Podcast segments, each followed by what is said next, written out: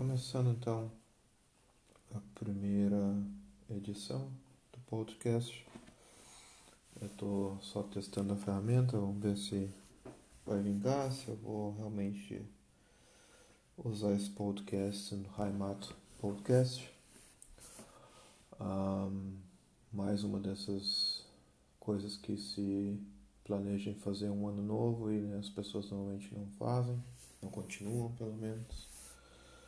E o nome Raimato, na verdade, significa. não tem tradução por português direto, não tem uma tradução direta para qualquer outro idioma, fala alemã. E se for traduzir perto do que, os, do que significa, significa casa ou lugar onde se, se sente seguro onde você pode se viver em segurança, onde se sente arraizado. E por isso que o nome é Raimato, pois eu me mudei faz alguns anos, bons anos, uh, para Alemanha, dez anos de Alemanha, decidi sair do país, do Brasil uh, por não me sentir seguro, por não achar que o país fosse vingar e infelizmente continuo achando que não vai vingar. Um, claro que se tem família, se tem amigos, se tem tudo lá e se sente saudade. Mas se, se for parar para pensar quando ser jovem, se onde é que a gente vai ir, se vai uh, se arriscar a ter uma vida não muito agradável, com medo de, ser assaltado, de tomar tiro na rua, ou se se muda para um outro país onde se vai se ter segurança e uma melhor qualidade de vida. E essa, na verdade, foi a minha decisão. Por isso que eu vim para cá, por isso que eu resolvi uh, vir para a Alemanha, um, aprender alemão do zero. Não falava muita coisa de alemão. Um, única, única vantagem que eu tive é por ter a cidadania alemã. Mas fora isso, foi tudo bem do zero. Meu alemão, depois de 10 anos, é bom, né? Consigo me expressar, consigo entender bem o que falam. Ah, não consigo falar nenhum dialeto ainda, embora eu tente falar um pouco de Barish, mas é só uma brincadeira. Gostaria muito de falar um pouco de, do dialeto bávaro, um, mas eu não sei.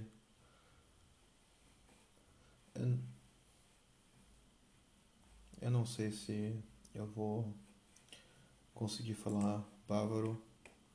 Na verdade, até porque eu continuo não satisfeito com o meu nível de fluência de alemão. Um, e é isso, é um pouco sobre mim. Eu moro em Munique. Não, eu não moro em Berlim.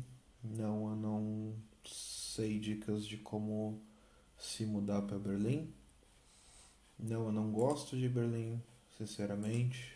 Tenho amigos, tenho pessoas que moram lá, mas não é uma cidade para mim que me que me, me desperta a curiosidade de morar lá. Eu não quero morar numa cidade que seja bagunçada. Eu gosto de uma cidade que seja um pouco mais um pouco menor, um pouco mais organizada, que as coisas funcionam relativamente bem e pelo fato de, de sair do Brasil por ter mais segurança e por querer mais segurança, também não teria sentido uh, ir para um país onde não o país não, mas uma cidade que também não fosse tão segura, me remetesse ao Brasil e que é o caso de Berlim, né? Tem uma outra parte de Berlim que realmente não dá para morar, tem sempre essa, esse medo de se roubar a bicicleta ou uh, insegurança que eu não quero. Se for para se sentir seguro, então eu fico no Brasil. Embora muita gente acha que Berlim é a melhor cidade do mundo para se morar, né? respeito a opinião, acho que tem que se respeitar a opinião, não, não tem que se ter nenhum radicalismo nesse sentido, mas uh, para mim é fora de, de, de pensamentos, não tem, não tem na cabeça, mas uh, essa ideia de ir para Berlim é algo que não me não tem não me desperta interesse. Talvez eu me mude para uma cidade menor ainda que Munique que é uma das coisas que eu tenho vontade. Poder morar num Dorf morar uma coisa mais tranquila onde eu possa ter uma casa maior onde possa ter mais tranquilidade mas cidade grande é uma coisa que não me não me, não me desperta interesse. Não. Às vezes eu dou uma pausa, falo com pausa na no meu podcast aqui, porque às vezes eu tenho que lembrar uma ou outra palavra como é que se fala em português. Desculpa pelo por não ter, ter definido essas palavras aqui, às vezes realmente falta falta essa essa, essa compreensão do, do idioma que eu tinha antes, anteriormente. Até porque eu falo bem pouco português uh, aqui no, no, no, país. Talvez seja uma boa ideia usar o podcast para poder uh, falar mais em português, para poder um, exercitar um pouco melhor o idioma e também para poder falar mais com maior uh, o melhor português para o meu filho também, passar para ele o idioma com uma, uma melhor gramática, uma melhor compreensão. Então, por isso que às vezes eu acabo fazendo uma pausa, uma outra uh, no idioma. Um,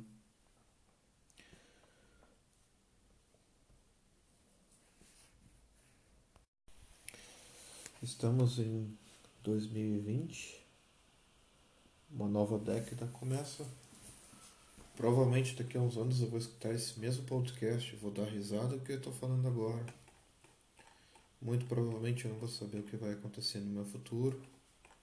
Eu acho que também é uma vantagem de ter um podcast onde se pode comentar um pouco sobre a vida, sobre as inspirações. E eu acho que é uma boa ideia começar no início de uma década esse podcast para poder uh, escutar mais tarde, daqui a uns anos, e ver como eu estava errado ou talvez certo. Né? Munique 0 graus, estamos em janeiro, 13 de janeiro, frio, inverno. Eu vou falar um pouco para vocês que o inverno deixa muito a desejar. Uh, eu tô cansado de ouvir relatório aí ou de reclamação de brasileiro. Ah, a Alemanha é muito frio, não tem sol, é frio demais, não dá, não tem como, como viver, porque é seis meses de inverno. Eu vou dizer que quando eu me mudei para cá, o inverno começava em novembro, começava a nevar em novembro era bem frio, ah, se tinha que usar já equipamento bota e tudo mais. Em novembro, pelo menos para a primeira neve que caía, dezembro também era bem frio. Hoje em janeiro, eu vou dizer que a gente não teve um, nenhuma grande, grande uh, declínio de temperatura não foi, não teve nenhum dia que fez menos 16 graus ou menos 20 graus como fazia há 10 anos atrás. Aqui tem tido temperaturas agradáveis, né? 0 graus, menos 1, menos 2. Isso aí não é nada incomum, nada especial que, que era como antes. Uh, o inverno, o inverno não, no Natal não teve neve. Um, boa parte das crianças deve está bem arrependida por não ter neve nesse Natal. Não sei se uh, terá neve no próximo Natal. Na verdade é uma história bem engraçada que eu, uma vez eu peguei um taxista indo inclusive para o aeroporto para para ir pro pro Brasil e conversando com o taxista e o taxista dizendo que atualmente a criança ela só vê o Natal branco, né, o Natal onde tem neve, uma vez na vida. Uh, antigamente era mais, antigamente era mais frio, mas, uh, mas hoje em dia a criança só se lembra na infância de uma vez que teve o um Natal que foi com bastante neve. Esse Natal de filme né, que tem nos Estados Unidos. Um, que é um que é um Natal diferente, né, por ser uh, do céu acho que mais frio também, lá eles têm bem mais frio, tem bem mais neve do que aqui atualmente e ou também os uh, os significados de Natal dos Estados Unidos são um pouco diferentes, como também no Brasil. No Brasil se tem Papai Noel, uh, aqui se tem o, o seria o Filho de Cristo, né? O Cristo, o, o Cristo em si, Cristo Kindle, o Cristo quando criança, que entrega os presentes. Um, aqui não se tem Papai Noel, é uma, é uma cultura, algo que veio dos Estados Unidos e que também se tem no Brasil, mas aqui não tem o, o Papai Noel. E, mas a dinâmica é a mesma, a dinâmica é 24 de dezembro se faz a troca de presentes um, no final da tarde, meio para o final da tarde até porque uh, de noite, assim, mais tarde, sete da noite, oito da noite já é bem escuro. Já se parece que é, que é meia-noite. Um, e por ser escuro mais cedo, ficar bem mais cedo escuro, então essa troca de presentes ela acontece por causa das crianças, vamos dizer que três, quatro horas da tarde. Depois se faz uma janta com as crianças e Daí se põe elas as dormirem e, e se faz uma, uma janta de adultos, né? Ah, claro que isso aí não é regra, é pelo menos o que a gente faz aqui em casa. cada um tem uma dinâmica diferente, tem família que deixa o filho ficar brincando até tarde da noite e e deixa aproveitando os presentes e tudo mais, é cada um faz bem o que, né, o que, que tem como valor, o que, que acha certo ou que não tem problema.